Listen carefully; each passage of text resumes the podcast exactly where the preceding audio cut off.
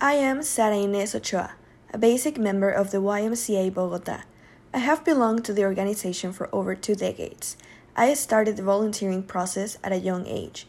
I went through Triangle graduation, and for more than 10 years, I have been participating in committees, especially in the youth committee.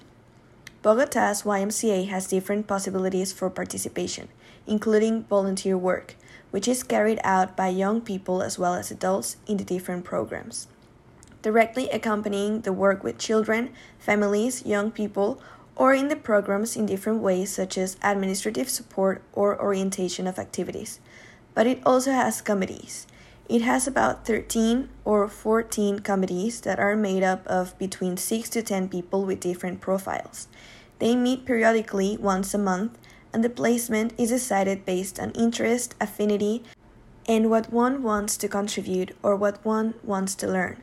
These committees have the aim of providing advice, support, and guidance, depending on their goal. For example, the Youth Committee is supported with advice and guidance on proposals, documents, systematization processes, or accompaniment in the training processes directly in the programs.